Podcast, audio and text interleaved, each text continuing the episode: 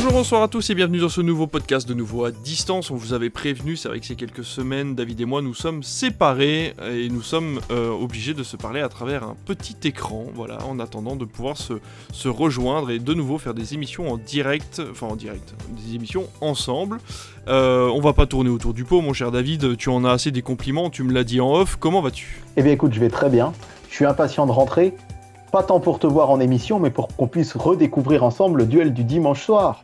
Ça, c'était une Eh oui. super innovation qu'on n'a pas pu refaire. C'est vrai, c'est vrai, complètement. Et là, cette fois-ci, effectivement, tu dois déjà être au courant de ce qui se fait dimanche prochain. Bah oui, tu nous l'avais dit, en plus, tu l'avais Eh appris ouais. une semaine à l'avance. Et j'ai Et hâte tu de nous avais teasé, on a hâte. Ah bah carrément d'ailleurs, on va zapper toute l'émission, on va faire que ça.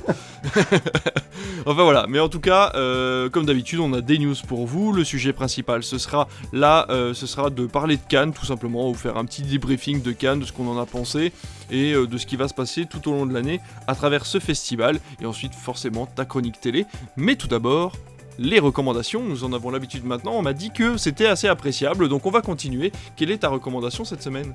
Alors, ma recommandation, ma vraie recommandation, mon vrai coup de cœur de ces derniers jours, c'est Spider-Man Across the Spider-Verse. Mais je crois que tu ne l'as pas vu. Et je me dis aussi que ça pourrait être une review intéressante en sujet principal d'une prochaine émission.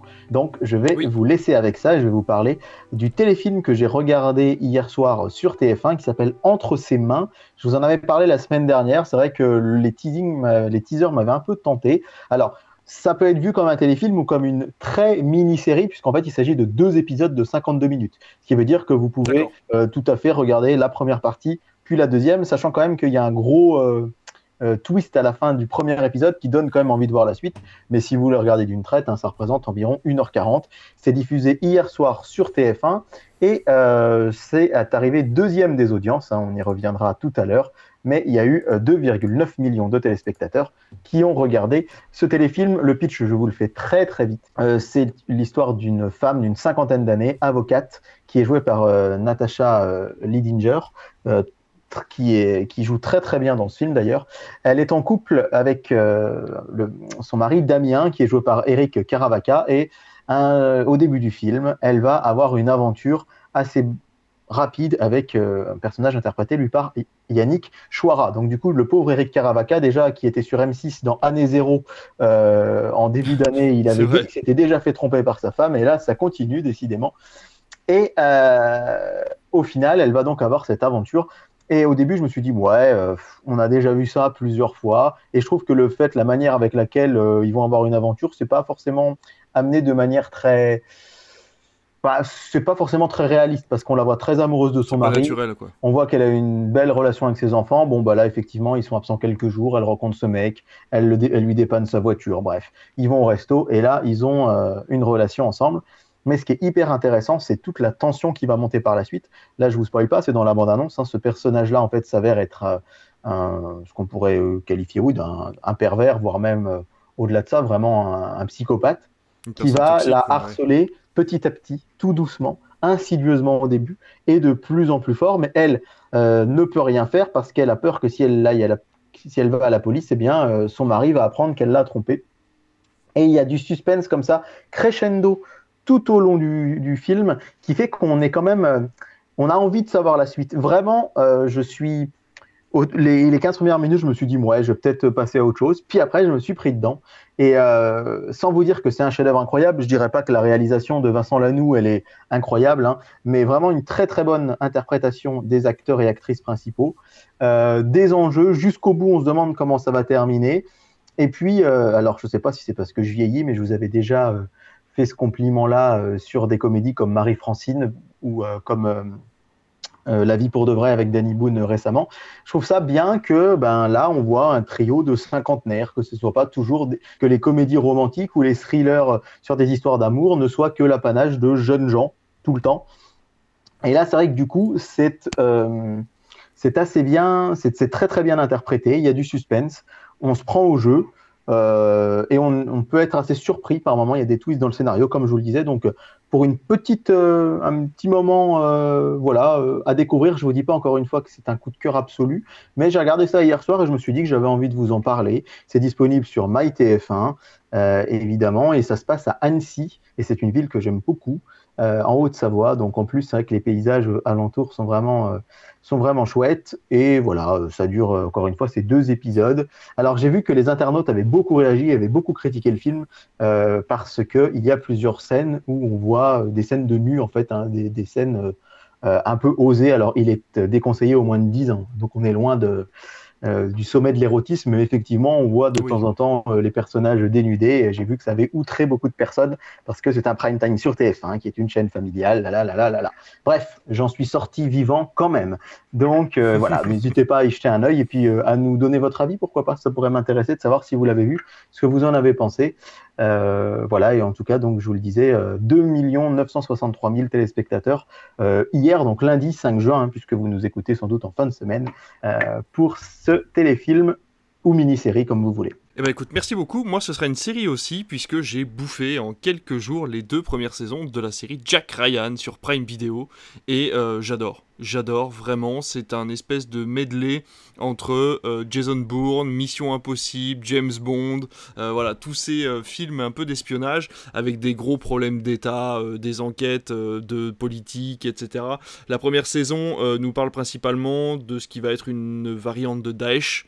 la deuxième saison, par contre, s'inquiète de problèmes politiques au Venezuela et d'un coup d'État au Venezuela. Euh, donc Jack Ryan, qu'est-ce que c'est? C'est un analyste, en fait, un ancien Marines qui a eu un problème euh, lors d'une mission, qui se retrouve à être analyste pour la CIA, et qui va trouver euh, des problèmes dans des échanges d'argent. Au niveau d'influents du Moyen-Orient et en fait il va en parler avec un de ses chefs qui vient d'arriver et ils vont se dire bon ben ok on part on part je crois que c'est au Yémen on part là-bas et on va vérifier le truc et en fait il tombe sur un truc vraiment très important. Je vous raconte pas la suite et en fait euh, bah, du coup Jack Ryan va se retrouver vraiment impliqué euh, dans quelque chose qui le dépasse complètement. Euh, il va devoir utiliser ses, anciennes compétences de Marines pour pouvoir sortir de là alors que lui était devenu analyste et que ça lui allait très bien. Il prenait son vélo tous les matins, il analysait les comptes et puis il rentrait chez lui le soir et bon voilà il se retrouve embarqué dans cette histoire là. C'est vraiment bien. Pourquoi c'est bien? Déjà parce qu'il y a John Krasinski et John Krasinski, et eh ben, je suis désolé mais si moi j'étais homo, et eh ben, je me marierais avec ce monsieur je le chercherai sur la terre entière pour essayer de voir s'il il veut pas se marier avec moi, parce que je trouve qu'il est, euh, il est très beau gosse et euh, voilà, c'est un idéal masculin que je trouve euh, absolument impossible à atteindre de mon côté. Donc Merci voilà, pour ce coming out, joue très bien. Voilà, c'est ça exactement. Et puis il jouait dans The Office et il, jouait, il avait un très joli rôle dans The Office. Donc euh, voilà, je vous conseille vraiment, j'en parlerai pas plus. Foncez voir Jack Ryan. Il y a trois saisons, la quatrième et la dernière saison du coup sortent cette année. Euh, ça sort ce mois-ci d'ailleurs, si je me trompe pas. Et euh, voilà, c'est à voir vraiment et à manger assez rapidement. Vous arrêtez pas au milieu des saisons pendant plusieurs jours ou plusieurs semaines parce que c'est des, c'est vraiment des, c'est une série à fil rouge quoi. C'est-à-dire mm. qu'il y a qu'une seule histoire qui se tient. Et si vous oubliez des détails, que vous revenez dans un épisode 3-4 mois plus tard, vous allez oublier pas mal de choses. Donc euh, voilà, foncez dedans et euh, faites-vous au moins une saison par une saison sans trop attendre, euh, sans forcément tout manger d'un coup. Chaque saison, par contre, est indépendante les unes des... Enfin, chaque saison est indépendante l'une de l'autre. Donc voilà, n'hésitez pas à foncer sur cette superbe série en attendant Mission Impossible de Death Reckoning partie 1 par exemple, ça pourrait toujours vous mettre dans le bain. Bah écoute, on a fini avec ces recommandations, on va passer tout de suite aux news.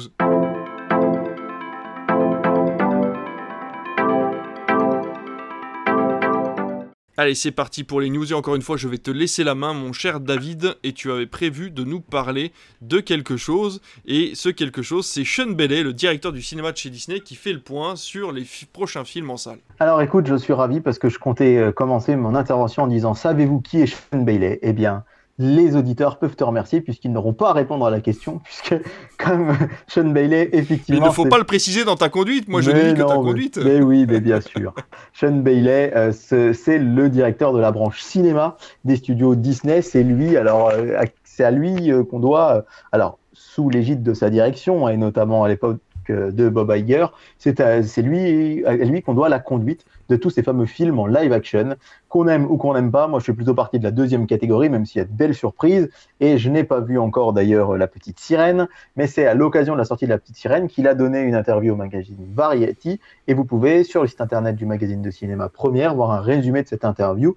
Et euh, déjà, la première phrase que, que cite Bailey, c'est C'est vraiment dur de trouver le truc pour avoir une, pour avoir une vraie victoire commerciale qui soit originale et largement appréciée c'est la raison pour laquelle ils font de live action. Il explique, hein, lorsqu'on fait quelque chose d'original, très souvent, ça marche pas. Et d'ailleurs, il cite que euh, les plus grands succès euh, qu'il a mis euh, sur grand écran, eh bien c'est le Roi Lion de 2019, c'est le Aladdin qui est sorti euh, en 2020 ou 2021, je ne sais plus. Et euh, c'est La Belle et la Bête de 2017 euh, avec Emma Watson notamment. Et il exprime d'ailleurs lui-même que ses plus gros flops, c'est The Lone Ranger.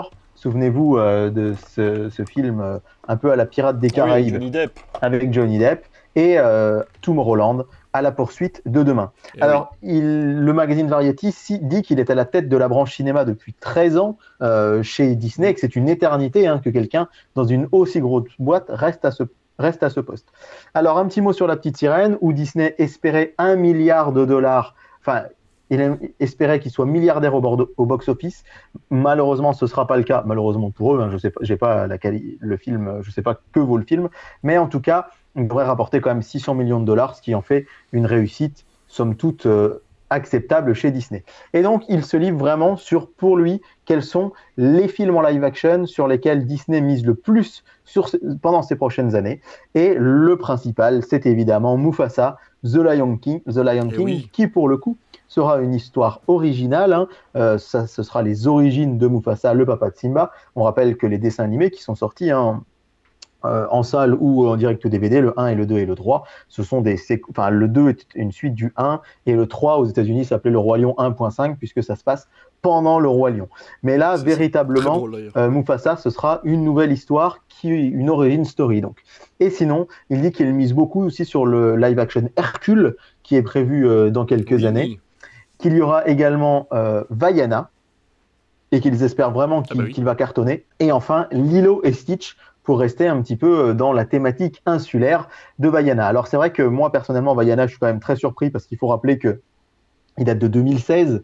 Euh, c'est un des Disney les plus récents, donc on peut être surpris de le voir déjà réadapté. Hercule, on rappelle hein, que c'est euh, fin des années 90 et Lilo et Stitch, c'est début des années 2000. Et en tout cas, la technique utilisée, ce sera un mélange d'acteurs en en os avec des animaux photoréalistes ou des personnages photoréalistes réalisé en numérique, alors que euh, le film euh, Mufasa, qui ne sera plus réalisé euh, par John Favreau, hein, qui avait fait le livre de la jungle et le roi lion, lui sera entièrement donc conçu en numérique comme le premier.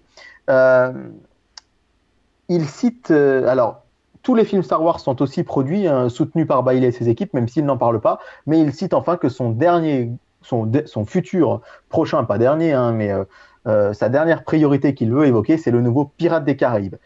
Euh, il dit que Johnny Depp n'est pour l'instant pas impliqué, qu'il n'a pas spécialement prévu de le faire revenir, mais qu'il ne ferme pas la porte complètement non plus. En tout cas, je cite, il dit On trouve qu'on a une histoire vraiment cool, qui sait honorer les films et qui viennent avant, mais qui aura aussi quelque chose de neuf à raconter. Et euh, effectivement, chez Variety, on lui fait remarquer quand même qu'il annonce que des suites ou des séquelles ou des histoires euh, qu'on connaît déjà. Et il dit qu'il a un film qui, est, euh, qui serait peut-être pour lui l'occasion de lancer une nouvelle franchise qui s'appellerait L'étrange vie de Nobody Owens, qui est adapté d'un roman de Neil Gaiman. C'est celui à qui on doit Sandman notamment. Ça raconte l'histoire d'un petit orphelin qui a été élevé en cachette par des fantômes et qui hante un cimetière. Euh, ça fait dix ans que le film est développé en interne, en interne par Disney. La production de ce film a débuté en 2013 et euh, ça devrait être euh, Henri Selick euh, qui devrait euh, s'occuper de tout ça, euh, qui c'est quand même le réalisateur de l'étrange Noël de Monsieur Jack. Hein. On, cite toujours Tim Burton quand on parle de l'étrange Noël de Monsieur Jack, mais c'est Henry Selick qui l'a réalisé, c'est lui qui travaille dessus. Mais pour l'instant, Disney n'est pas certain encore de ce qu'ils vont en faire. Est-ce qu'ils vont le sortir? Est-ce qu'il ira en salle? Est-ce qu'il ira sur Disney En tout cas, ça fait dix ans qu'il travaille dessus. Et enfin, pour terminer, il dit un petit mot de son fameux manoir hanté qui est adapté de Phantom Manor à Disney. Et il dit qu'il est assez fier que ce film soit euh, euh, PG-13 qui soit interdit au moins de 13 ans. Euh, mm, mm. Il dit c'était vraiment l'opportunité de, de, déconseiller ce film au moins de 13 ans, euh, car c'est une, je cite, hein, une interdiction appropriée, car il y aura dedans des moments vraiment flippants mais ne, vous, en faites pas, il y aura aussi du charme et des instants délicieux. On rappelle que le film sortira le 26 juillet. Voilà donc une interview que je trouvais assez intéressante de vous exposer parce qu'effectivement, il donne le cap des prochains films. Effectivement, on savait que Mufasa serait un gros morceau, mais euh, également euh, Hercule, Bayana, Lilo et Stitch, le nouveau Pirate des Caraïbes, et euh, donc euh, très prochainement aussi euh, le manoir hanté, puis donc ce projet qui pourrait être aussi sympa. Donc on rappelle que c'est vraiment la branche cinéma, on ne parle pas du tout, enfin, j'allais dire, on ne parle pas de film d'animation. Quid de Mufasa, hein, puisqu'il n'y a pas de vraie prise de vue, on va dire, avec des acteurs. Oui, mais c'est photoréaliste, donc du coup, il le rapproche forcément du live action. Quoi. Donc voilà un petit point qui me semblait intéressant de vous exposer. Bah, je suis, moi, je suis plutôt agréablement euh, surpris de, de, Mufasa du coup parce que c'est vrai que finalement c'est la bonne recette de pouvoir faire de l'original avec du recyclé.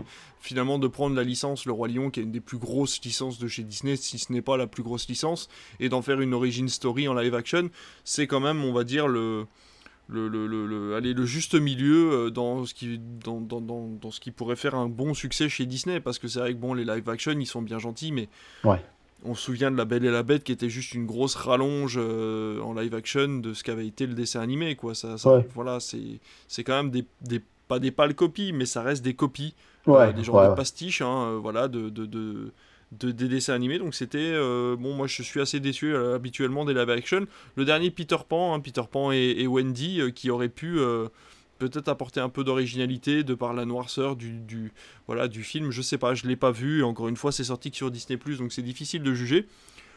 C'est bien pour le manoir hanté. On est toujours satisfait, toi et moi, de voir des attractions Disney qui sont adaptées au cinéma, quelle que soit la qualité du film. Donc ça c'est chouette, puis on attend de toute façon avec impatience euh, ce que nous réserve Disney qui euh, réussit hein, de toute façon à chaque fois à se renouveler. On l'a vu euh, à l'époque où ils sortaient les, les, VHS de La Belle et de la Cendrillon 2, Le Roi Lion 2, tous ces, toutes ces choses-là qui sont sorties à une époque où Disney avait du mal à se renouveler et ils sont revenus au bout d'un moment avec des nouvelles licences comme Réponse, comme La Reine des Neiges, qui ont eu énormément de succès.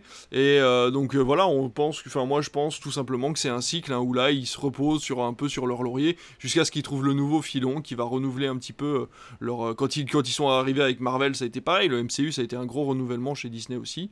Donc euh, voilà, c'est toujours des bonnes nouvelles hein, d'apprendre qu'il y a encore des projets en cours et que on va y avoir droit d'ici ces prochaines années. Ma news à moi, elle est beaucoup plus courte puisque je vais vous parler euh, non pas de Disney mais euh, des studios Ghibli qui étaient distribués par Disney en France pendant un certain temps. Tu t'en rappelles, mon cher David, euh, on avait le logo Disney hein, sur mon voisin Totoro pendant toute une période.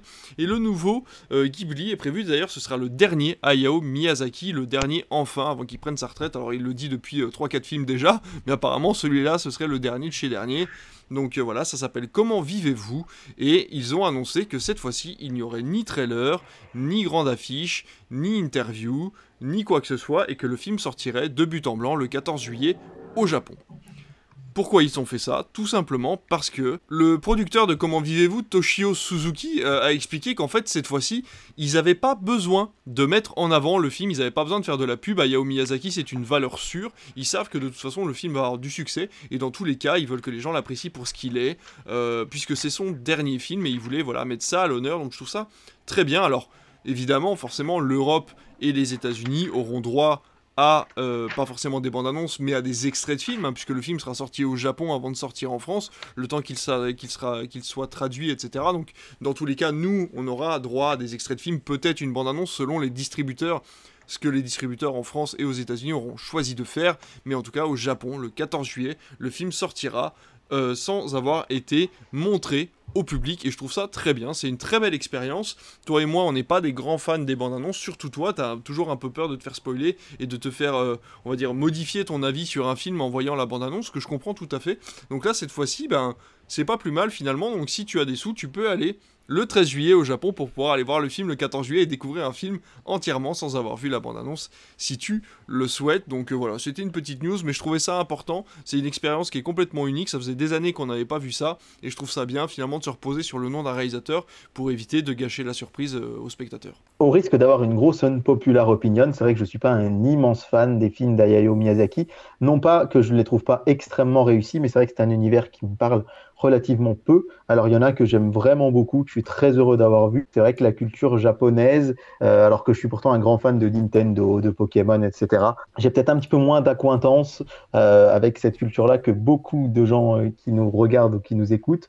Donc je l'attends pas avec une impatience folle, mais j'irai le voir parce qu'encore une fois, euh, il faut toujours sortir un peu de sa zone de confort. C'est comme ça que j'ai pu passer un merveilleux moment devant Suzume euh, il y a quelques temps, euh, que j'ai aussi adoré vraiment certains films des studios Ghibli. Je pense à Porco Rosso notamment. je pense à La Colline au Coquelicot, qui est vraiment fantastique et plein de poésie. Donc euh, affaire à suivre, mais l'idée de ne pas diffuser de bande-annonce, mais qu'est-ce que j'aime ça, même si j'ai bien conscience, puisqu'on est tous les deux exploitants d'une salle de cinéma, que c'est la première publicité pour nous. Et combien de fois mes proches qui sortent de la salle disent Oh, on a vu un film, j'en avais jamais entendu parler, il avait l'air super. Donc euh, voilà, affaire à suivre en tout cas, euh, mais je pense que chez nous, on n'est pas prêt d'avoir des films sans bande-annonce. Ouais, complètement. Mais voilà, encore une fois, c'est quand même bien d'en parler, c'est une jolie expérience. Et en tout cas, des films dont on verra la bande-annonce pendant un moment, c'est les films de Cannes. Donc on va passer tout de suite à notre sujet principal.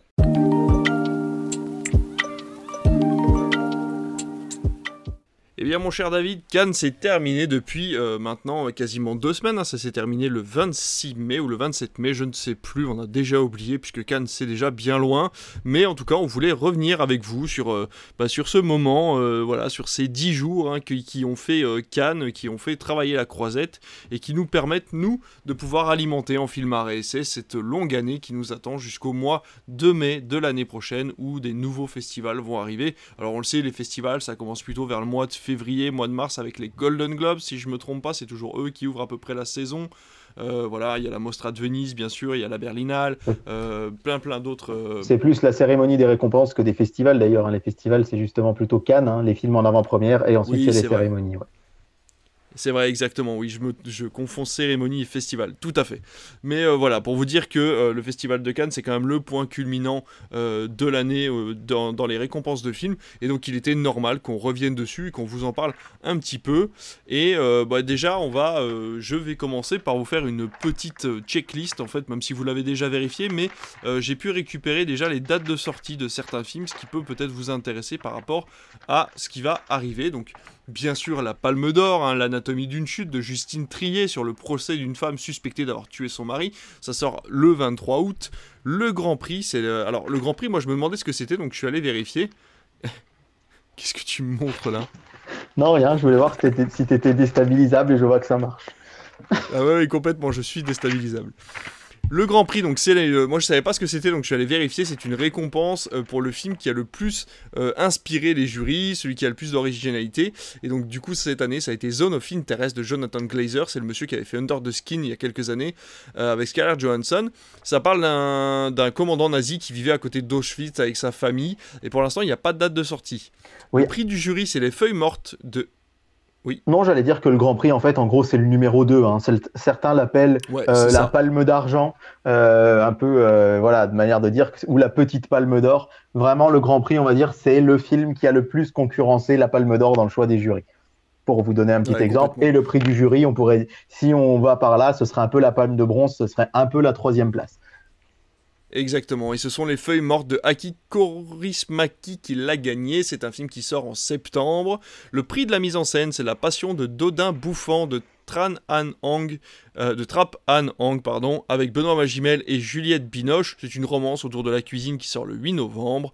On a ensuite le prix d'interprétation masculine euh, qui a été gagné par Koji Yakusho dans Perfect Days de Wim Wenders et qui raconte la vie quotidienne d'un nettoyeur de toilettes public à Tokyo. Ça paraît pas fantastique comme ça, mais en tout cas c'est pas si mal, il paraît. En tout cas c'était à donc ça doit forcément être bien. Et ça, ça sort au mois de novembre pendant que euh, David fait de la rocking chair. Vous n'avez pas l'image, moi je l'ai et c'est très intéressant. Euh, l'interprétation féminine a été gagnée par Merve Dizdar dans Les Herbes Sèches de Nuri Bilge Ceylan et ça sort en juillet. Le prix du scénario a été gagné par Yuji Sakamoto pour Monster de Koreeda qui avait eu droit lui à Cannes l'année dernière hein, avec les bonnes étoiles et ça ça sort en décembre. La caméra d'or récompense toujours un premier film, et ce premier film, c'est L'Arbre au papillon d'or de Pham Thien An, un film vietnamien qui sort en septembre, et la cuir palme a été gagnée par Corée Eda pour Monster, encore une fois, puisque ça parle d'homosexualité. Voilà pour le prix en général. Bien sûr, il y a la quinzaine des réalisateurs. Bien sûr, il y a des euh, festivals parallèles pendant le festival de Cannes. Il y a des récompenses parallèles également. Il y a le court métrage, etc., euh, etc. Et il y a aussi beaucoup de ventes de films. Et on ne l'oublie pas. Hein. bien sûr, les professionnels vont aussi acheter des films à ce moment-là. Et ça, c'est hyper intéressant également. Mais c'est tellement vaste que c'est difficile de vous en parler. Donc, ce ne sera pas le sujet cette fois-ci. Mon cher David, que penses-tu de tout ça? Ce que je vois, moi, là, c'est que vraiment, comparé à l'année dernière, les films vont sortir à peu près tous à la même période, c'est-à-dire entre le mois d'août et le mois de novembre. On n'a pas de films qui sortent l'année prochaine, comme on l'a eu, par exemple, sur le, sur le Festival de Cannes de 2022. Alors, je vais commencer par vous faire un aveu. Cette année, c'est une des premières années où je suis aussi peu la quinzaine de Cannes puisque voilà, étant en pleine période de partiel euh, important, euh, révision, etc., j'avoue que je m'y suis pas intéressé sans doute autant que j'aurais dû. Ce que je peux vous dire en tout cas, c'est que bah, déjà sur la Palme d'Or, je suis vraiment ravi euh, que ce soit une femme qui l'ait emporté et en plus une française, bravo. Alors certains diront oui, mais c'est parce que c'est une femme qu'elle a eue, nanana. Donc là, ça montre qu'il y a encore du travail à faire pour éduquer les gens parce que j'ai lu ça partout. Mais encore une fois, quand un homme gagne, on ne dit pas que c'est parce que c'est un homme. Donc il faut avoir l'honnêteté d'esprit de faire pareil quand il s'agit d'une femme. Moi, euh, ces derniers films, euh, j'avoue que c'est pas ma réalisatrice préférée, hein, pour être tout à fait franc, mais j'avoue que notamment la bataille de Solferino m'avait beaucoup amusé euh, sur ce côté. En fait, il se passe un moment incroyable dans l'histoire, enfin, un moment important, on va dire, dans l'histoire de France, mais en même temps, on suit le quotidien de gens ordinaires qui galèrent ce soir-là, et j'avais trouvé ça vraiment euh, assez amusant. Et puis Victoria et Sibyl, euh, qui sont des films vraiment devant lesquels je passais un bon moment, mais euh, voilà, c'est pas forcément le style de cinéma que j'affectionne le plus, mais je suis vraiment très impatient de voir l'anatomie d'une chute. Harry, Aki Korismaki, pardon, c'est vraiment un chouette réalisateur aussi. Hein. Je pense notamment à son très réussi euh, L'autre côté de l'espoir. Euh, je suis bien hypé pour découvrir donc euh, son nouveau film. le Jonathan, Glazer que tu citais tout à l'heure, Under the Skin, c'était vraiment aussi très chouette. Donc c'est vraiment des noms qui font envie. on peut ajouter à ça des noms comme Wes Anderson. Hein. Moi, c'est un réalisateur que, j'aime extrêmement profondément et je trouve que les gens sont très durs avec lui et l'ont été notamment lors de son dernier film dont j'ai oublié le nom. Euh, c'était un film à sketch, euh, je vais, le French Dispatch, voilà, que j'ai trouvé vraiment très très chouette. Fantastic Mr. Fox fait partie de mes films préférés de tous les temps, un peu comme Moonrise Kingdom, etc. Donc, j'ai hâte de, de voir Asteroid City. Donc, bah, comme tous les ans, Cannes, c'est un moment qui nous donne envie de voir des films, c'est un moment qui nous donne envie d'aller au cinéma. Et c'est vrai que là, la... je trouve que c'est quand même assez éclectique cette, cette, euh, ces récompenses. Il y en a un peu pour tous les goûts. Alors évidemment, il n'y a pas de, de comédie potache, euh, euh, il n'y a pas de film de Philippe Lachaud ou de Danny Boone. J'adore Philippe Lachaud, entre parenthèses, c'est pas péjoratif, mais effectivement, ça récompense un certain genre de cinéma. oui, bah lui, il va plutôt au Festival d'Alpe d'Huez. Voilà, ouais, ouais, qui est un festival très chouette d'ailleurs. Et, oui, complètement. Et vraiment, bah, je suis je suis, je suis enthousiaste, comme à chaque fois. Euh, même si là, j'ai pas vraiment suivi, euh, encore une fois, la quinzaine, donc je me suis pas vraiment approprié les films comme j'ai pu le faire d'autres fois. Je me rappelle notamment en 2021. Bon, c'était particulier aussi parce que avec le Covid, le festival, rappelez-vous, avait eu lieu début juillet, donc j'étais en période de vacances, donc en plus j'avais été à fond, j'avais pu suivre ça de très près, notamment avec le, très joli Annette. Euh, de Léo Carax et donc bah, plein d'enthousiasme comme toujours même si j'ai pas beaucoup suivi euh, bah, le peu que j'ai vu, j'ai super envie de découvrir tout ça. Donc, euh, donc vraiment. C'est vrai que même au niveau du jury, euh, je trouve que c'est quand même vachement plus moderne que. Enfin, alors, encore une fois, depuis qu'on a l'émission, il y a des choses auxquelles je m'intéresse plus qu'avant. Et le Festival de Cannes en fait partie. Mais c'est vrai que je trouve que cette année, les noms du jury ressortait plus que les autres années. Je veux dire, Robert Osloon venait de gagner la palme l'année d'avant. on a quand même Denis Ménochet qui est en pleine montée avec Asbestas et tous les rôles qu'il a eu l'année dernière. Brie Larson qui est hyper connu pour le grand public avec le MCU. Paul Dano qui était dans le dernier The Batman et qui était aussi dans The Fablesman. Un acteur incroyable. on a aussi Julia Ducournau. Enfin voilà, c'est des grands grands noms. Les gens connaissent ces noms-là. Donc c'est vrai que comme tu dis, cette année c'est très éclectique et c'est surtout très grand public. je trouve que vraiment cette année il y a une réconciliation du grand public avec le festival de Cannes, l'arrivée d'Harrison Ford pour Indiana Jones, même si l'année dernière on avait eu Mission Impossible, mais pas Mission Impossible, on avait eu Top Gun et Top Gun avait annoncé vraiment cette fin de Covid, la, retour au cinéma, etc. Mais là, je trouve qu'Indiana Jones, ça permet d'ancrer le cinéma dans une nouvelle euh, période de, de, de, de, de, bonheur quoi, et, de, et de reprise de cinéma. Donc euh, voilà, je trouvais vraiment que le Festival de Cannes cette année a fait beaucoup parler de lui et beaucoup parler de lui partout, grâce aussi, à, bah, faut le dire encore une fois, grâce à France Télévisions, qui était absolument sur tous les fronts, grâce à toutes ces chaînes de télévision, grâce au podcast, euh, voilà. Il y avait Brut aussi qui a réussi à envoyer ça à l'international, donc le festival était vraiment partout cette année, et ça fait vraiment plaisir. Même TikTok, hein, il faut le dire, voilà, euh, tout le monde n'est pas forcément fan de TikTok, mais TikTok a réussi à amener du cinéma auprès euh, d'un public qui ne va peut-être plus forcément au cinéma ces, derniers mois ou ces dernières années, et donc voilà, je pense que c'est du donnant-donnant, et c'est plutôt une bonne chose. Ouais, tout à fait. Et puis, euh, je pense qu'il faut le dire aux gens, il faut oser. Euh, on le sait, la Palme d'Or, déjà, c'est un gage de, de réussite. On l'a vu quand même, nous euh, qui, qui, sommes un cinéma RSM, mais aussi un cinéma mono-écran de campagne, il y a des gens qui sont venus voir sans filtre. Ils seraient jamais venus voir sans filtre si ça n'avait pas été la Palme d'Or, c'est certain. On peut se rappeler de Parasite. Hein. Mm. alors lui qui a fait le combo, c'est assez rare, Palme d'Or, Oscar du meilleur film, qui avait aussi cartonné chez nous, alors que c'est le genre de film que les gens seraient peut-être pas allés voir comme ça. Donc la, Palme d'Or, c'est souvent un gage de réussite commerciale. Alors en plus, là, il y a eu toute cette histoire un petit peu de, polémique, mais on n'est pas là pour parler de ça, on est là pour parler de cinéma, mais qui fait qu'on en a peut-être encore plus parlé que les autres années. Euh, le fait que la réalisatrice soit française, qu'elle ait eu des prises de position marquées, et euh, qu'on soit euh, d'accord ou pas avec ce qu'elle a dit, et comme on dit souvent en matière de médias, hein, on dit souvent bad news is good news, hein, des mauvaises nouvelles, ça fait beaucoup d'audience à la télé quand il se passe des drames, et ben en fait bad buzz is good buzz aussi, hein, en fait, c'est-à-dire que vraiment du moment, parlez-en en bien, parlez-en en mal, mais parlez-en, comme le disaient certains publicitaires. C'est exactement ça. Et là, je suis certain que le film va cartonner. Et tant mieux pour Justine Trier, qui est une réalisatrice euh, qui, qui a vraiment des choses à dire en matière de cinéma surtout que c'est un sujet d'actualité, je veux dire, en ce moment, euh, le, féminicide, euh, les problèmes de, couple, euh, on le voit avec L'amour et les forêts qui va bientôt sortir, qui est sorti d'ailleurs, mm-hmm. qui a été aussi présenté à Cannes, qui parle d'un sujet du même type. Tu viens de regarder, toi, ta recommandation de, de, cette semaine parle aussi de ça. donc, je trouve que c'est un sujet qui est traité au bon moment par une femme, qui est récompensée également au bon moment. Donc, alors, effectivement, tout ça, tout le monde pourrait voir ça d'une façon politique. Moi, je trouve que non, c'est juste que c'est euh, des thématiques modernes et, euh, et, contemporaines, tout simplement, quoi. Ouais, tout à fait. Donc, euh, c'est une véritable ouverture, je pense, de, de oser, vous lancer. Allez voir des films d'Harry Maki, allez voir des films de Koreeda, allez voir des choses comme ça. Moi, le premier, j'ai regardé Drive My Car, par exemple. Euh, qui, qui, avait eu son petit succès aussi à l'époque à Cannes, que je n'aurais pas regardé s'il n'y avait pas eu ça. Franchement, euh, le meilleur exemple sans doute, c'est 2014 avec Winter Sleep, ou 2015, je ne sais plus, 2014 je crois. Euh, un film de 3h20 contemplatif comme ça, s'il n'a pas la palme d'or, jamais je vais le voir en salle. J'y suis allé. Bah oui. je ne peux pas vous dire que j'ai adoré, mais j'ai pas, pas passé un mauvais moment du tout. Donc vraiment, je, je, pense que allez-y, osez. Moi, c'est vraiment le mot que j'ai envie de lancer après après Cannes, c'est oser. Euh, c'est vraiment quelque chose qui est toujours. Euh, bon, bah, si vous aimez pas, vous aimez pas, mais dans la vie, il faut aussi prendre un risque. je ne sais pas où vous vivez, euh, mais la place de cinéma, on va dire, allez, si vous la payez entre. Il y a bientôt la fête du cinéma, mais elle entre 5 et 10, 12 euros. Toujours embêtant en période d'inflation. Hein. Attention, je ne suis pas en train de dire que c'est pas important, mais de temps en temps dans la vie, prendre un petit risque, oser se dire, allez, je tente le coup.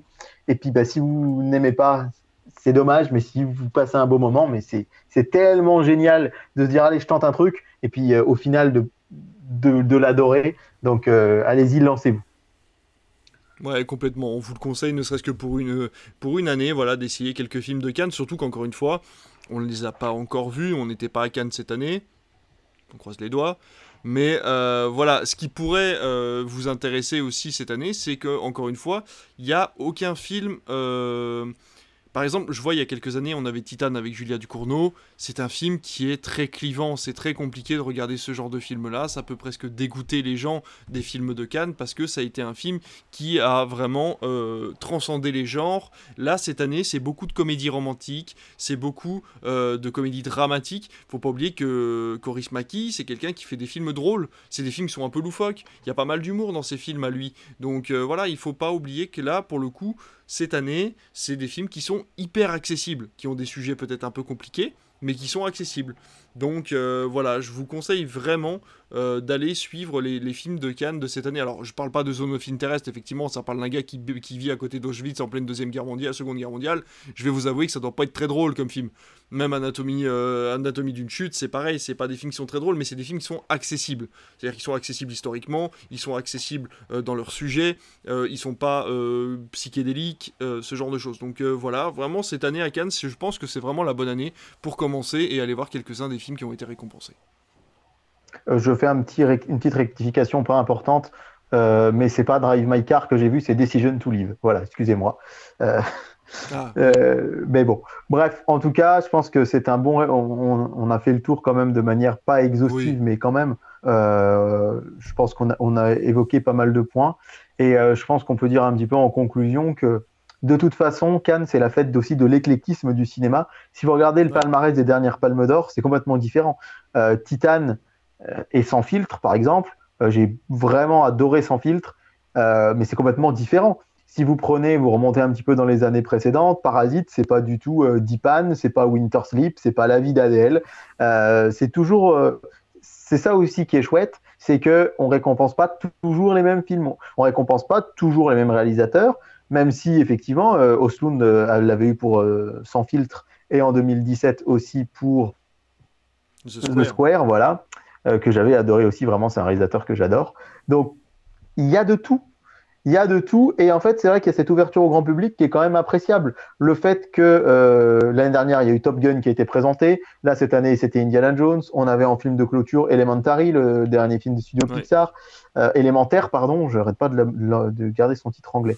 en tout cas, il y a plein de choses. Et il y avait un reportage dimanche dernier dans 66 minutes sur les, coulisses du Festival de Cannes où effectivement, on peut le dire, tout n'est pas rose encore. On voyait notamment un gars qui venait se faire livrer en hélicoptère des places pour le Grand Prix de Monaco. Il exigeait que ça lui soit livré en hélicoptère en temps de minutes avant d'aller rejoindre euh, le, le, palace de Cannes, etc. Donc oui, Cannes, c'est une énorme débauche d'argent, c'est un énorme euh, peut-être aussi euh, gâchis environnemental à certains égards, je pense. Mais voilà, nous on est là vraiment pour vous débriefer la partie cinéma, les films qui sortent, et c'est sûr que le Festival de Cannes, euh, c'est quand même le moment où le monde entier, avec les Oscars, a les yeux rivés sur le cinéma.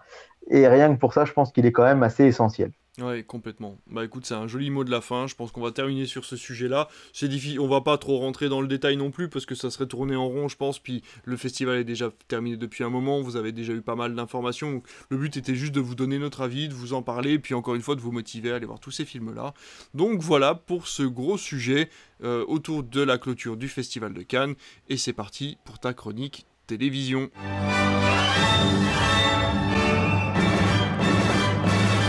Alors mon cher David, les audiences d'hier et du week-end qu'ont regardé les Français ces derniers temps, mon cher David eh bien, écoute, David, je vais te faire gagner du temps en montage, puisque rappelons que l'émission, on l'a tournée jeudi.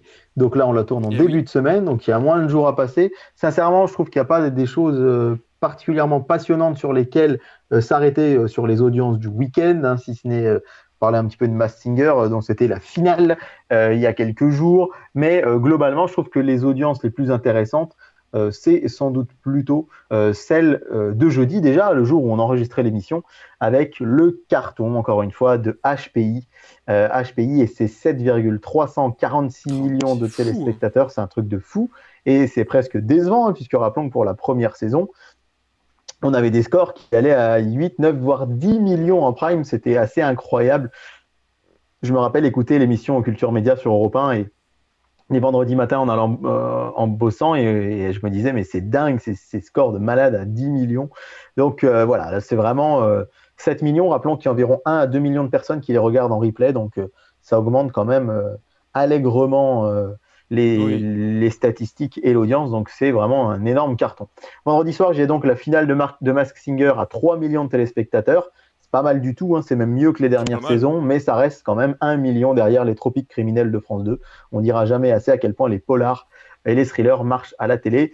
Euh, point de vue cinéma, un mauvais, un mauvais fils pardon, sur France 5 à 850 000 téléspectateurs et 450 000 juste derrière pour le maître d'école sur TF1 Série Film, ce qui permet à TF1 Série Film de se hisser à la sixième place du classement. C'est assez rare de les voir aussi haut, donc euh, on, les, on les félicite.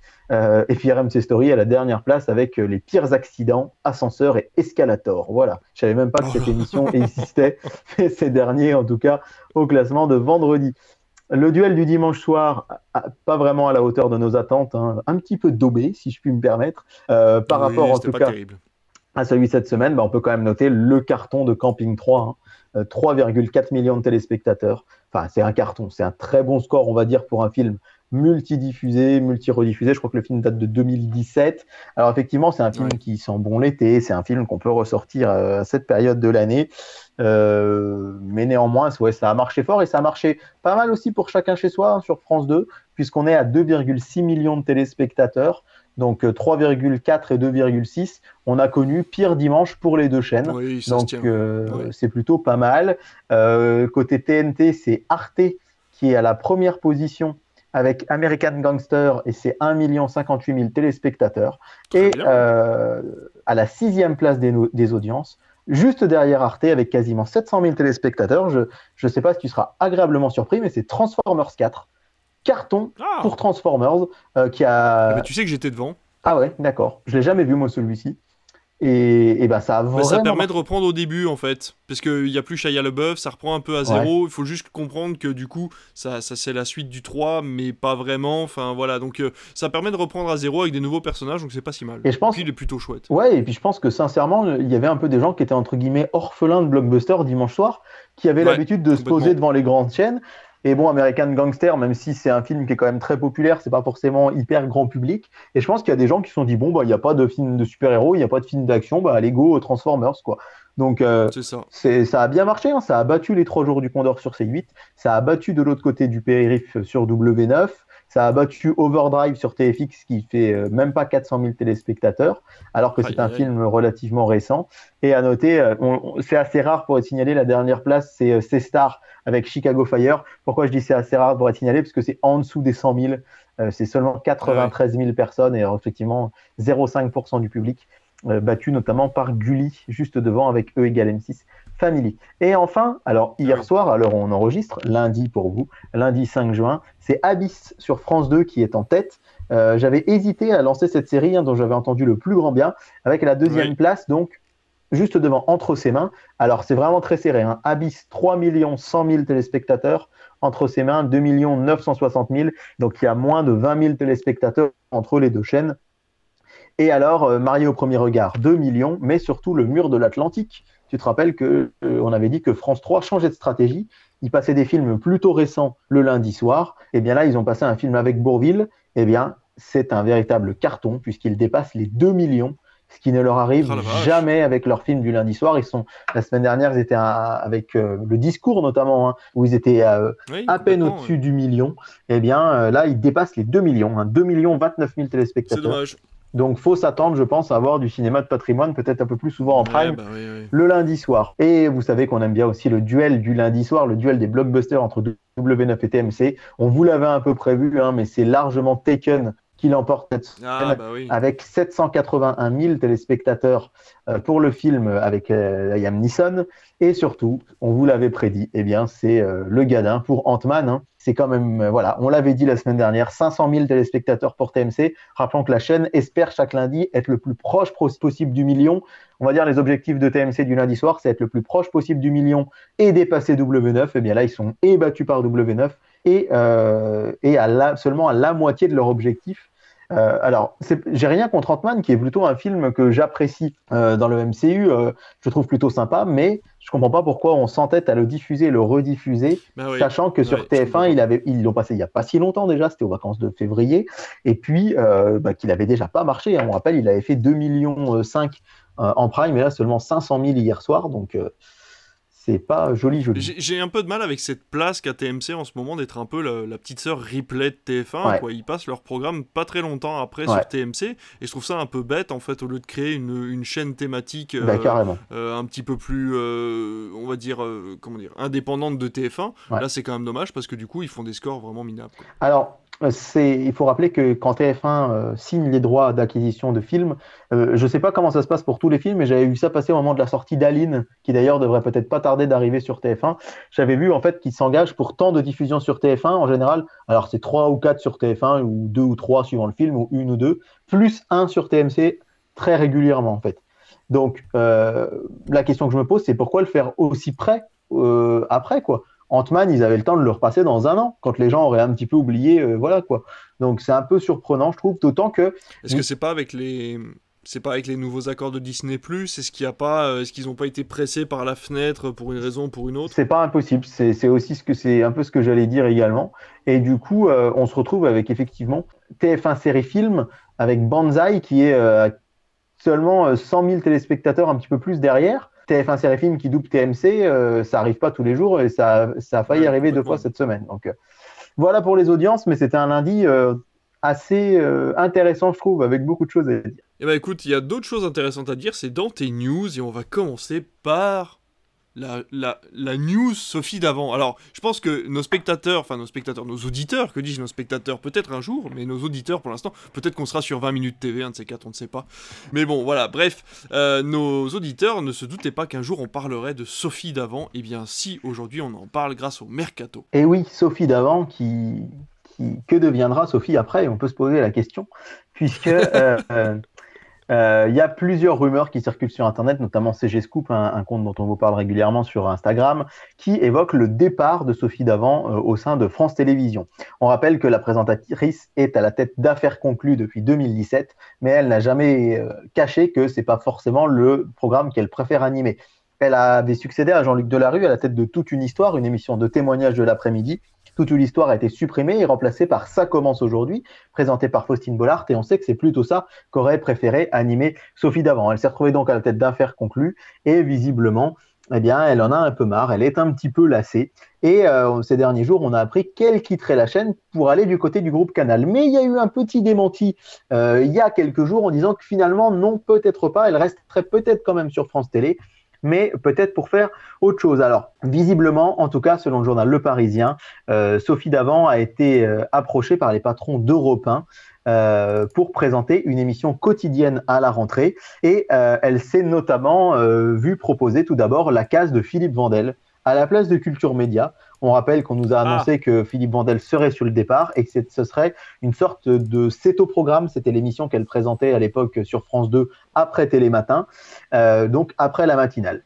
Et puis, finalement, quelques jours plus tard, elle aurait donné son accord pour une quotidienne entre 16 et 18 heures, à la place d'Historiquement Chaud, de Stéphane Bern et Mathieu Noël. Et, euh, et visiblement, les dirigeants euh, d'Europe 1, qui, il faut rappeler maintenant, est une radio qui appartient euh, qui glisse de chez euh, Lagardère vers Bolloré, donc le patron de Canal.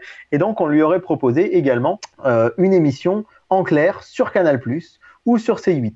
Les dirigeants du groupe Canal sont démentis auprès de, du Parisien en disant on ne discute pas de télévision avec Sophie Davant en ce moment, seulement de radio. Et ce matin, auprès du journal Télé Loisirs, il y a Stéphane Simon Gomez, c'est le patron des antennes programmes de, France Télévisions, a dit Cela fait plusieurs semaines qu'elle me dit qu'elle a envie d'autre chose. Je, je, respecte cela, même si j'aurais préféré la garder. Je pense qu'elle ne présentera plus à faire conclure à la rentrée, en tout cas en semaine. Il précise enfin que, que c'est une figure populaire et emblématique de France 2. Elle est très attachée à France Télévisions et a toute sa place chez nous. On va discuter d'autres projets.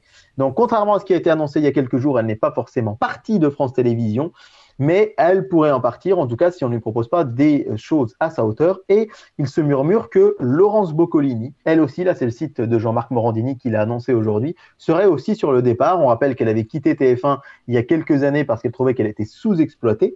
Et donc, elle avait eu plusieurs émissions en prime time proposées sur France 2. Mais euh, là, à part l'Eurovision qu'elle a co-présenté euh, il y a quelques jours, euh, elle se trouve cantonnée à ces jeux matinaux, notamment Tout le monde veut prendre sa place. elle avait remplacé Nagui. Et du coup, elle aurait aussi des envies d'ailleurs. Donc, un mercato télé cette année, on en parlait il y a quelques temps quand même, très très chaud. il est possible qu'on vous fasse une émission complète sur le mercato quand tout ça sera terminé et que les décisions auront été prises si on a pensé à noter tout ça, bien entendu.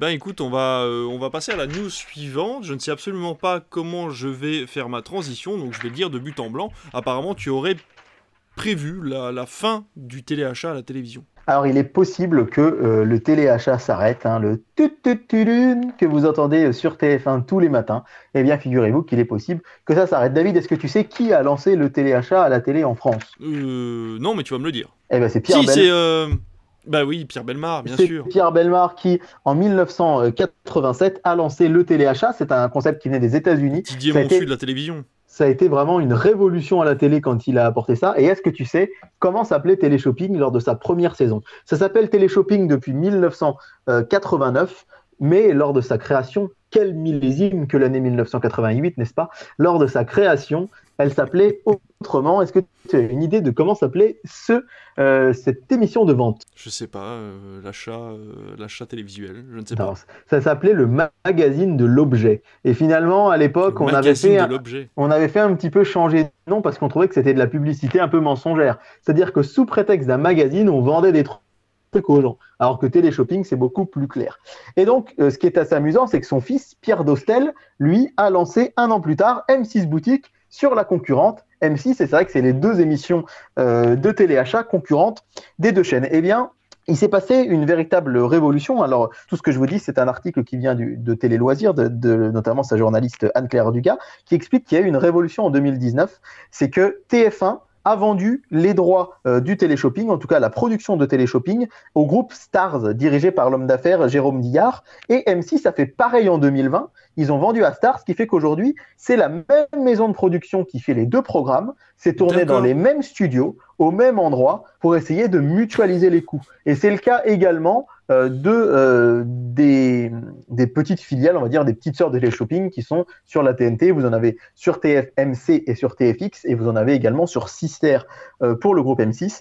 Mais visiblement, ces économies de boutiques qui font qu'ensemble ils sont ils devaient réussir à mutualiser les coûts, eh bien, finalement, ça n'a pas marché du tout, puisque depuis 2021, il y a une chute du chiffre d'affaires de 4 45%. Alors, on, ah le groupe Stars hein, explique que ça viendrait de l'inflation, de la guerre en Ukraine et surtout de l'érosion de l'audience. Pour te donner un exemple clair, David, en 2020, avant le confinement, tous les matins, il y avait 124 000 personnes qui regardaient Téléshopping. C'est quand même pas mal hein, pour un programme diffusé entre 8 et 9 heures du matin. Eh bien, euh, en mai 2023, ils ne sont plus que 60 000. L'audience a été ah divisée par deux. Et fin mars, on a appris que le groupe Stars était placé en redressement judiciaire. Du coup, dans la foulée, ah TFX et TMC ont décidé de suspendre le téléachat de leur antenne. Et euh, du coup, bah, du côté de, de, Stars, on espère qu'une solution sera trouvée avant fin septembre. Il y a apparemment des partenaires, un 5 qui seraient intéressés pour consolider l'entreprise, selon donc le dirigeant Jérôme Dillard.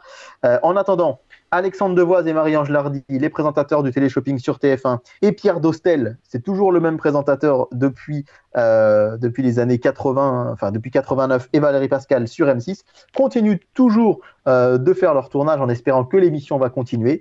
Mais ce qui n'est vraiment pas bon signe, c'est que euh, plusieurs journalistes ont essayé de contacter les chaînes et qu'elles n'ont pas voulu répondre. Et on sait qu'en général, quand une émission est sauvée ou sur le point d'être sauvée, elle communique. Et quand elle communique pas, c'est pas très bon signe. Donc on est peut-être, euh, on est peut-être là vers euh, vers quelque chose qui pourrait être la fin du télé-shopping à la télé. En tout cas, ce serait un, un, sacré, un sacré retentissement. Ah bah oui, complètement. Et c'est vrai qu'en plus on en parlait, c'est vrai que normalement on pensait que ça gagnait encore beaucoup d'argent, parce que tu nous l'expliquais, c'est euh, les produits payent pour être à la télévision, les clients payent pour avoir les produits, et en plus de ça, TF1 se fait une marge entre les deux. Donc c'est vrai que TF1 et M6, enfin, les téléboutiques. Et euh, c'est vrai que du coup c'est quand même assez particulier de se dire que ça... Alors ça a perdu du bénéfice, mais ça en fait encore. C'est juste que ça n'en fait plus assez pour que ça soit rentable, à mon avis, pour, euh, pour ce groupe-là. quoi. Mais c'est vrai que c'est quand même euh, assez. Euh, c'est une nouvelle retentissante parce que ben, toi et moi, on l'a. Voilà, tu l'as dit, ça a été créé en 88 et cette année 88. Donc ça veut dire qu'on a toujours connu le téléachat. Bah et si ça s'arrête maintenant du jour au lendemain, ça nous ferait bizarre quand même de plus avoir ça à la télévision. Surtout ce joli générique que tu nous as très bien chanté. On passe à ta dernière grosse news de télévision, puisque, et c'est une grosse news, puisqu'apparemment on aurait trouvé euh, la remplaçante de Marion Gamme dans scène de ménage. Alors, si tu regardes bien la, news que je t'ai formulée, j'ai pas tout à fait tourné ça comme ça, puisque oui, je sais, ouais. Euh, Marion, Gamme, Marion Gamme ne sera pas remplacée dans scène de ménage, en tout cas. D'accord j'allais dire euh, Hugo, mais non, c'était Huguette. Raymond ne retrouvera pas une nouvelle Huguette. Euh, alors, est-ce que tu sais, tiens, petite question, combien d'épisodes de scène de ménage avait tourné Marion Gamme, à ton avis? Oh, J'en sais rien, oh, j'en sais rien, mais beaucoup. Deux enfin, je veux dire, avant, avant de décider? Ouais, ouais, ouais. Ben, parce que maintenant, elle en tourne ah, plus. Non, mais oui, non, mais bien sûr. Non, mais ce que je veux dire, c'est que tu essaies de me faire deviner combien d'épisodes il restait avec Marion Gamme. C'est ça non, combien, elle en a tourné depuis le début de scène de ménage Ah, oh, je sais pas, je dirais 500 2317. Oh la vache. Énorme, énorme, énorme. Et donc, euh, M6 a décidé de ne pas remplacer totalement Marion Gamme, mais elle va être quand même remplacée, entre guillemets, elle va être remplacée par Patrick Préjean. Euh, cet acteur, euh, ce doubleur, hein, donc. vous le connaissez forcément puisque vous avez tous vu le film de Florent Essic, euh, Le défi de Noël. Mais si c'est pas le cas, vous avez pu. Euh, oui, oui, le défi de Noël, tout à fait. Sinon, vous avez pu euh, l'entendre, hein, c'est notamment le doubleur de Tigrou. il a une voix très eh ben reconnaissable dans le monde du doublage. C'est un acteur que j'adore. Et en fait, il va jouer le rôle d'un copain d'enfance de Gérard Hernandez, donc du personnage de Raymond, qui va s'installer au-dessus et donc régulièrement, il, vient, il va être avec Raymond où ils vont se rappeler des souvenirs d'enfance. Alors on imagine que le personnage du Guette va sans doute, euh, ils vont dire aussi qu'elle est décédée ou alors qu'elle a quitté, euh, euh, qu'elle a quitté Raymond. Et donc visiblement, il sera pas là forcément dans tous les épisodes. Hein, ce sera pas forcément le. C'est pour ça que je sais pas le remplacement de Marion Gamme puisqu'il y aura aussi, il y avait plusieurs personnages qui gravitaient autour du Guette et Raymond. Mais en tout cas, il sera là le plus régulièrement possible et dans énormément d'épisodes. Pour l'instant, on dit du côté M6, uniquement pour cette année. On va voir les audiences, on va surtout voir au-delà des audiences, puisque c'est difficile de voir euh, dans la globalité les audiences de scène de ménage, puisque on va pas regarder euh, couple par couple, mais on sait que le couple Marion Gamme, euh, Gérard Hernandez était de loin le couple le plus populaire de la série, et donc on va voir surtout les retours des gens, ce que vont en dire les gens, s'ils aiment, s'ils apprécient. Les réseaux vont être importants. Et là, là, les réseaux, les programmes télé, les lettres à la chaîne vont être vraiment importants pour qu'elle puisse, euh, je pense, euh, pour, pour, que ce, ce, changement, pardon, je pense, puisse être euh, véritablement acté. En tout cas, je trouve l'idée assez sympa de se dire bon bah on va pas forcément lui remettre une femme, mais ça va être, il va vivre des choses un petit peu comme ça. Que je trouve. c'est une bonne alternative. Ouais. Ouais, ouais, ouais. complètement.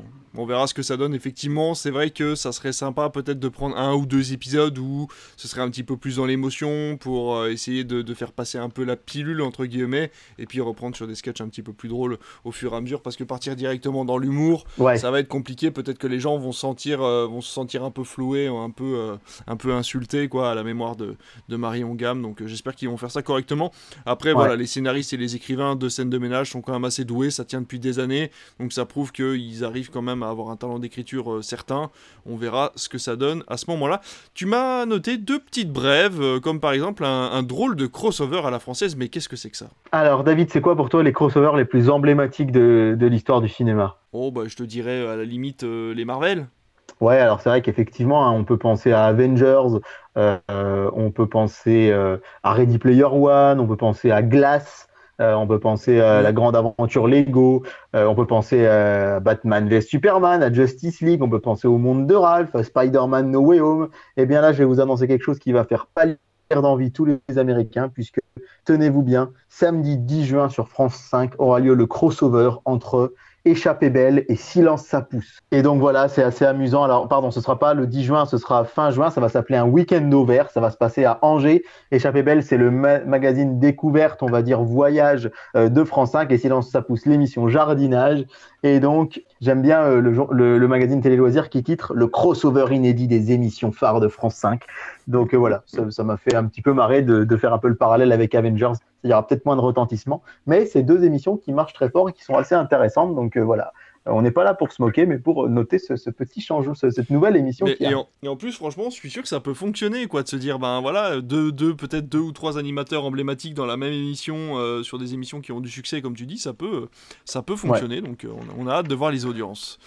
Oui, voilà, il faudra voir ce que ça donne, mais en tout cas, pardon, je, je me rectifie, c'est bien le samedi 10 juin. C'est le samedi 10 juin sur France 5. Et ta dernière news, du coup, avant de passer au programme télévision, tu connaîtrais le nom du successeur de Samuel Etienne.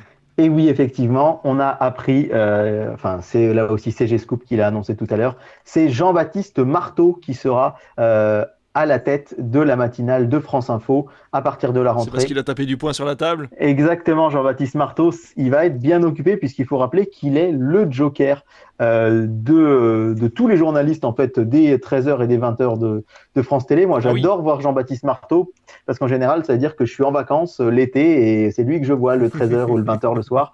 Et il remplace déjà Samuel Etienne quand celui-ci est en tournage pour Question pour un champion. Ça avait été le cas d'ailleurs la semaine dernière. C'est un journaliste que j'adore, je le trouve hyper populaire, hyper. Euh, comment dire On le sent proche des gens, on le sent sincère. Moi, je le trouve très, très classe, très juste. Euh, c'est un peu mon John Krasinski à moi, hein. mais, euh, mais vraiment, je suis quand même, je suis vraiment ravi de voir que ce, choix qui a été fait. Par contre, il va pas chômer parce qu'il était aussi Joker. Alors, il va plus l'être là, mais de Thomas Soto dans Télématin. Mais ça veut dire que ah sur certaines périodes, il va être à la fois le matin dans la, dans la matinale de France Info, puis aux 13h de France 2, puis aux 20h de France 2. Ça va faire quand même des journées qui vont commencer à 3h du matin pour se terminer euh, vers 21, 22h. Donc on lui souhaite bien du courage. Ah on sait que Samuel Etienne a arrêté parce qu'il était un peu overbooké. Je ne sais pas s'il conservera tout. Pour l'instant, oui. Mais en tout cas, euh, c'est une très très bonne nouvelle si elle devait se confirmer, en tout cas pour moi, parce qu'encore une fois, c'est un journaliste que j'adore. Ah bah tant mieux, bah écoute, j'irai jeter un coup d'œil sur France Info pour voir pourquoi il a tant de succès ce jeune journaliste. Bah écoute, on va finir avec ton programme, comme d'habitude, que nous réservent les chaînes de la TNT et autres à partir de samedi. Samedi. et eh oui donc, bah t'as dit qu'il fallait qu'on se voit. Hein. Allez ouais, au lieu de faire le morse là, donne-moi le programme. Allez, on commence avec le samedi 10 juin, donc outre le fameux crossover dont on vous parlait tout de suite entre Échappée Belle euh, et euh, Silence ça pousse, ben, un petit coup de cœur pour la chaîne L'équipe qui va euh, faire un immense documentaire sur les 24 heures du Mans qui fêtent leurs 100 ans cette année. Euh, la chaîne L'équipe est diffuseur hein, de, cette course d'endurance et donc il y aura un documentaire exceptionnel qui s'appelle 24 heures du Mans.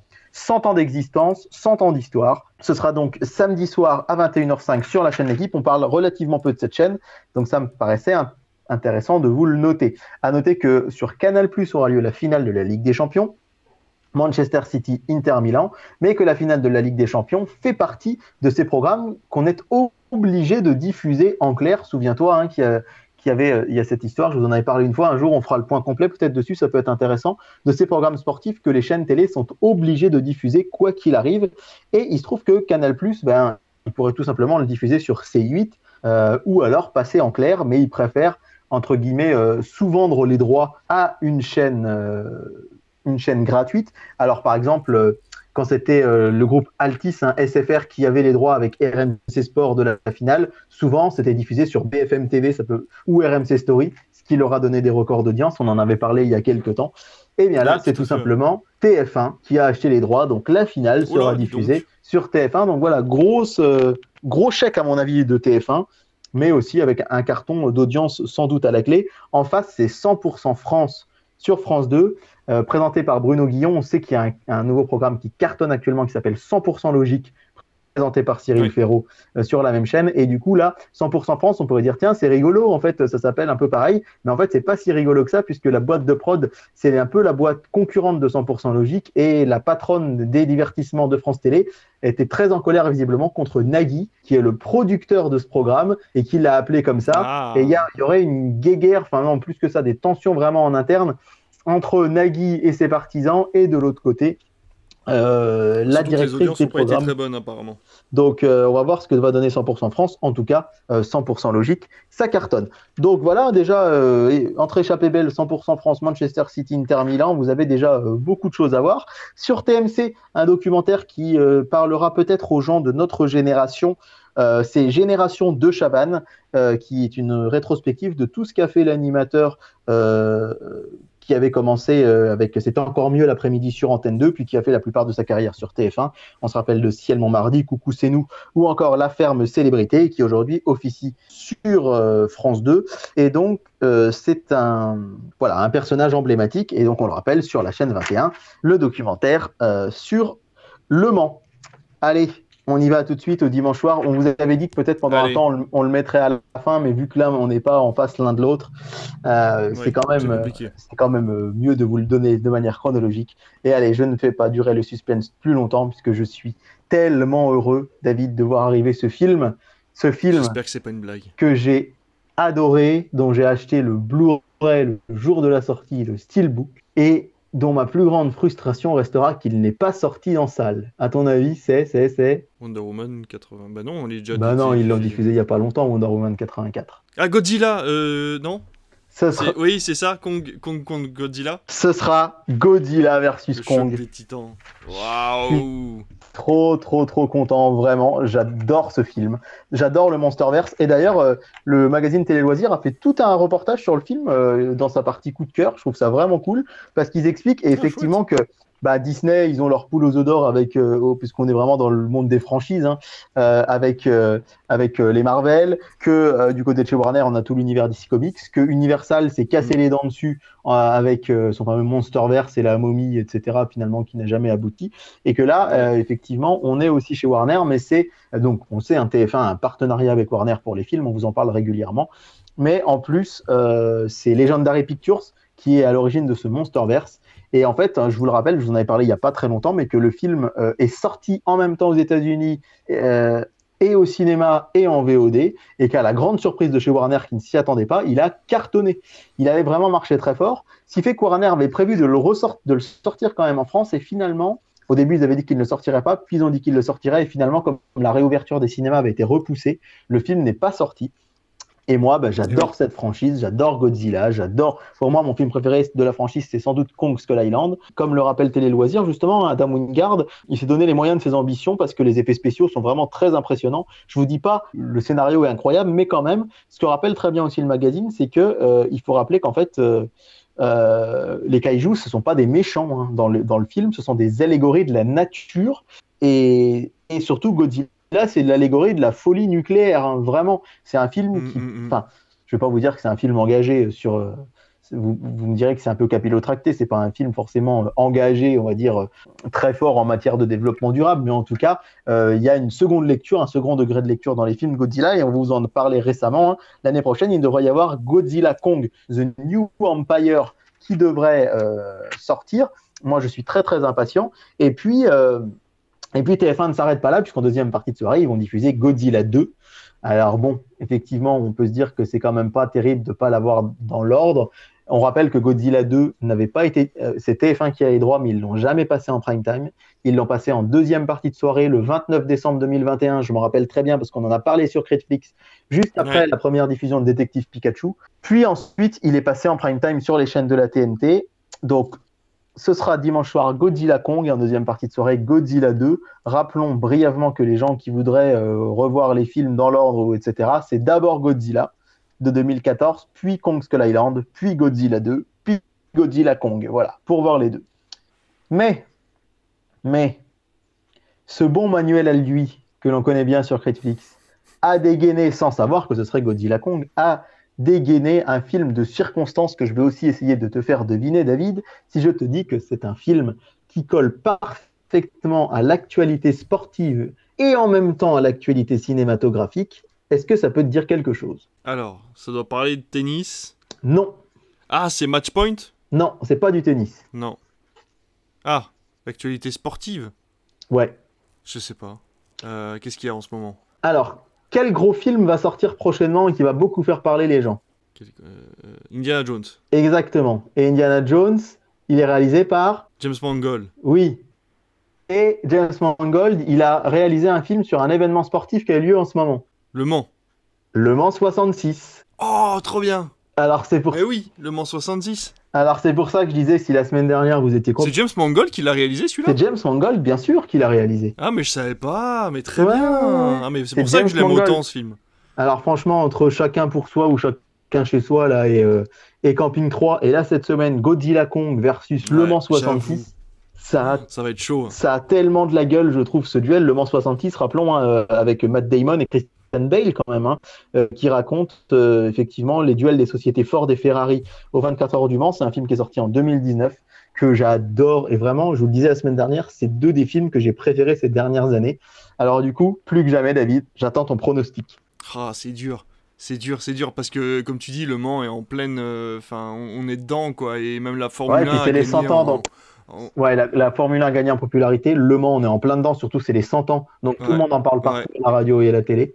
J'aime- J'aimerais bien un bon 3 millions 5 pour France 2 et un, et un 3 millions pour TF1. Quoi. Ok. Ça, ça serait pas mal. Eh ben, on vous donne rendez-vous la semaine prochaine en tout cas.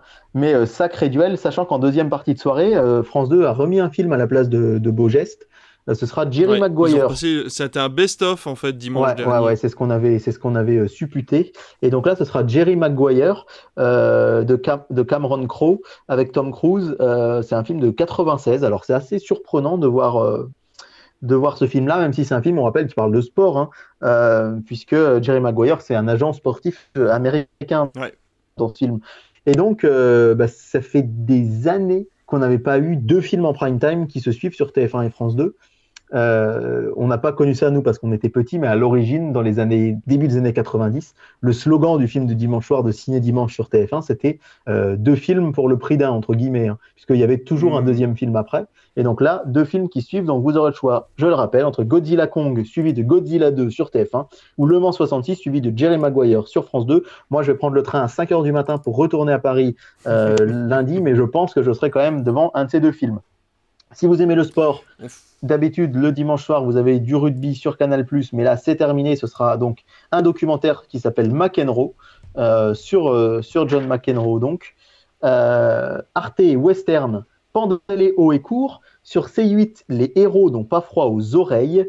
Euh, sur W9, ce sera le film de Daniel Cohen qui est sorti en 2020, Le bonheur des uns, avec Vincent Cassel et Florence Foresti. Je ne sais pas si ça te parle. Oui, ça me parle. Tandis que TFX eh bien, euh, va jouer la carte de la valeur sûre avec Le Pari, euh, le film euh, de Bernard Campan. Le bonheur des uns, il- le bonheur des uns, il est, c'est pas celui qui est passé sur M6 il y a pas longtemps. Fait la réflexion. Exactement, ouais. Et là, il... W9, pour le coup, ils nous font un peu une TMC, là, hein, euh, en Ouais, en ouais. repassant euh, là tout de suite. Donc, euh, je disais sur TFX, Le Pari, donc, des inconnus presque sans, sans Pascal Légitimus. Et enfin, eh bien, tu t'en doutes, sur Sister, Transformers The Last Night. Et à noter qu'à 18h20, vous pourrez revoir le 4, comme chaque semaine. Et que ça fonctionne bien leur petit après-midi euh, cinéma. Donc, tant mieux pour eux. Grand bien leur passe. Lundi soir, cher David, eh bien, du cinéma sur TF1, c'est pas tous les jours, mais ça avait marché l'autre fois avec Marie-Francine et je pense qu'on risque d'en avoir comme ça de temps en temps. Souviens-toi, on avait beaucoup débriefé euh, les Astérix hein, en, en janvier qui est cartonné. Ouais. Et là, il s'agit d'un film de Ludovic Bernard avec Élodie, Élodie Fontan, Florent Père et Daniel Prévost. Si tu es un vrai cinéphile, tu dois me donner le titre du film. Eh bien, je ne suis pas un vrai cinéphile. Il est passé à ça de la Palme d'Or en 2017. C'est Mission Pays Basque. Non, c'est pas vrai.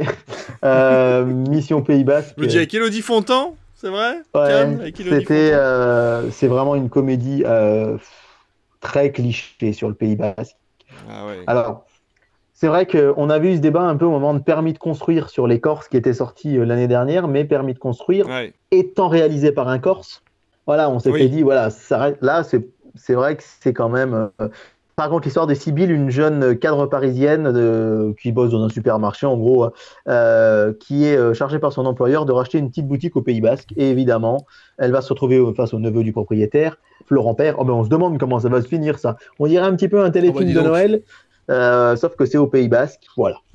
Euh, je l'ai jamais vu, hein, donc euh, c'est pas bien parce que je juge sans voir, mais quand même ça me fait pas méga envie. Euh, en face de ça, sur France 3, euh, on, on est donc toujours sur du cinéma de patrimoine, mais avec un film un peu plus ancien. C'est un monde par- euh, pas- moins ancien, pardon. C'est un monde parfait de Clint Eastwood avec Kevin Costner. Ah oui. Ça se passe au, au. Texas dans les années 63 où deux personnages s'enfuient d'un pénitencier et vont recueillir un petit garçon. Je ne sais pas si ça te parle cette histoire. En tout cas, ça, avait fait ça avait eu son petit succès. Sur M6, une émission, je crois que c'est que le 2 ou le troisième numéro depuis temps que, de, enfin, ces dernières années depuis qu'elle existe, c'est une émission événement qui s'appelle Appel à témoins.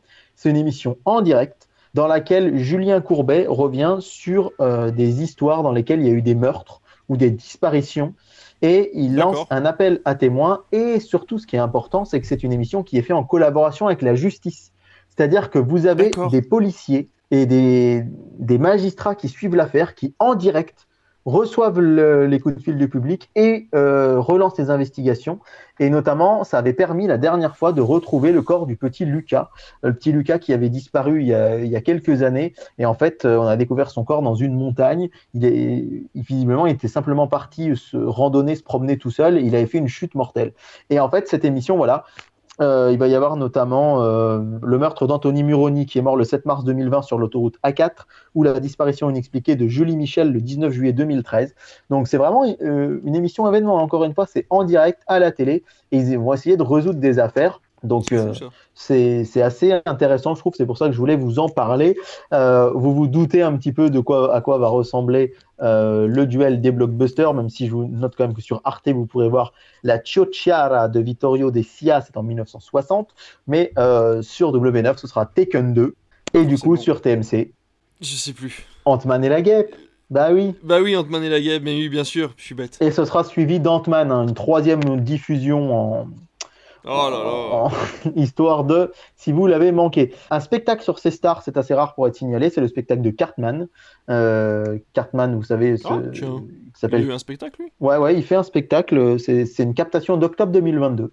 Donc c'est assez récent, ça s'appelle Cartman One. Et puis euh, sur TF1 Série Film, qui pour le coup là bah, pourrait peut-être se hisser pas loin de TMC, à mon avis, puisque c'est Grand Torino, qui oh, est. bah dis donc. Qui, donc euh, deux Clint Eastwood, l'un face, l'un face à l'autre. Et euh, alors effectivement, on passe des Fast and Furious sur TF1 série film à Banzai avec Coluche et d'un coup, blam, Grand Torino.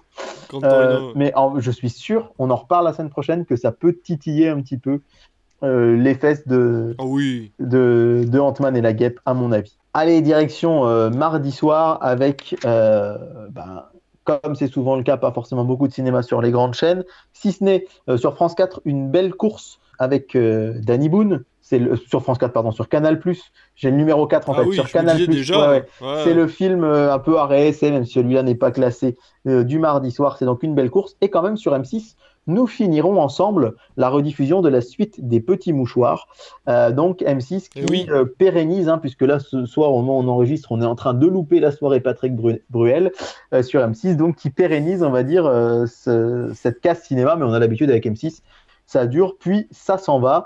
Euh, et en deuxième partie de soirée, euh, les petits mouchoirs, mais finiront-ils ensemble? C'est un documentaire sur les petits mouchoirs. C'est pas le film ni la suite, mais c'est un documentaire qui s'appelle Les petits mouchoirs finiront-ils ensemble? Puis à 1h du matin jusqu'à 2h15, si vous n'êtes pas couché, vous pourrez voir le fabuleux destin de Jean Dujardin et pas d'Amélie Poulain.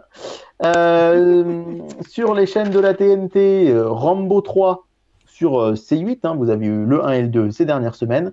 Sur TFX, Solo euh, Star Wars Story. Ah tiens. C'est ouais, c'est ce que j'allais dire. Ah tiens, c'est assez surprenant euh, parce que quand TFX et puis après TMC ont repassé des Star Wars, ils ne l'avaient pas passé du tout celui-là.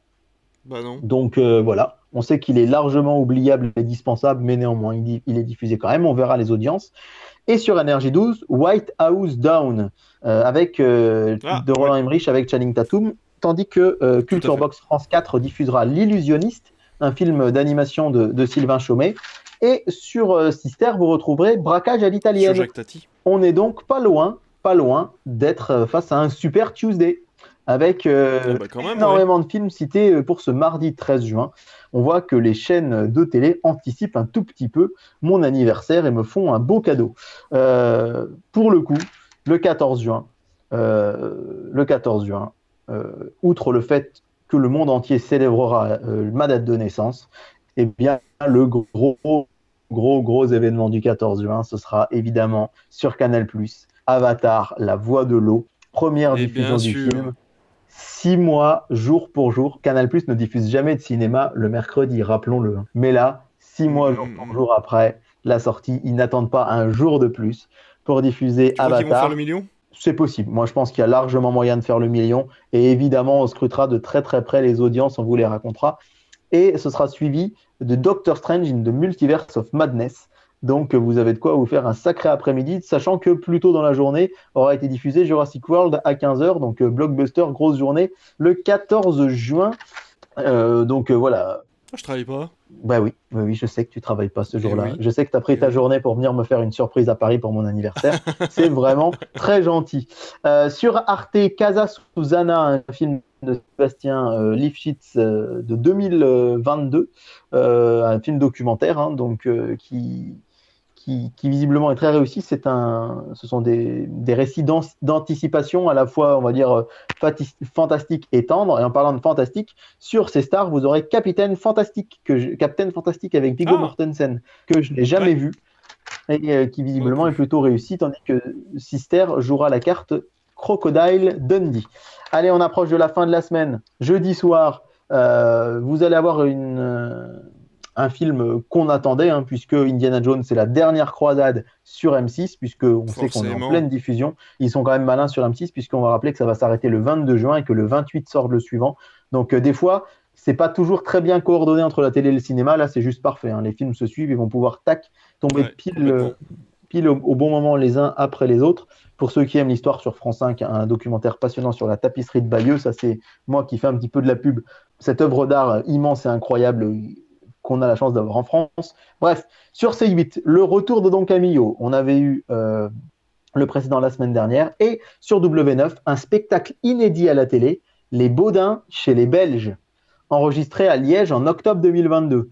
Les Baudins vont donc chez toi.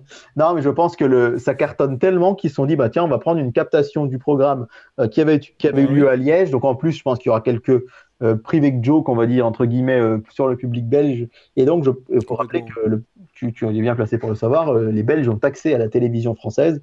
Et je pense que Oui. ils risquent d'aller euh, W9 chercher quelques dizaines de milliers, voire, cent- voire centaines de milliers de téléspectateurs euh, euh, de l'autre côté de la frontière. Alors ça va être- C'est possible que ça soit euh, en fait ce qu'ils font en Belgique maintenant parce qu'il n'y a pas W9 en Belgique. En fait, on a euh, Ah ouais. alors autant autant que je me souvienne normalement, on n'a pas accès à la TNT, on a accès aux chaînes principales, c'est-à-dire euh, TF1, France 2, France 3.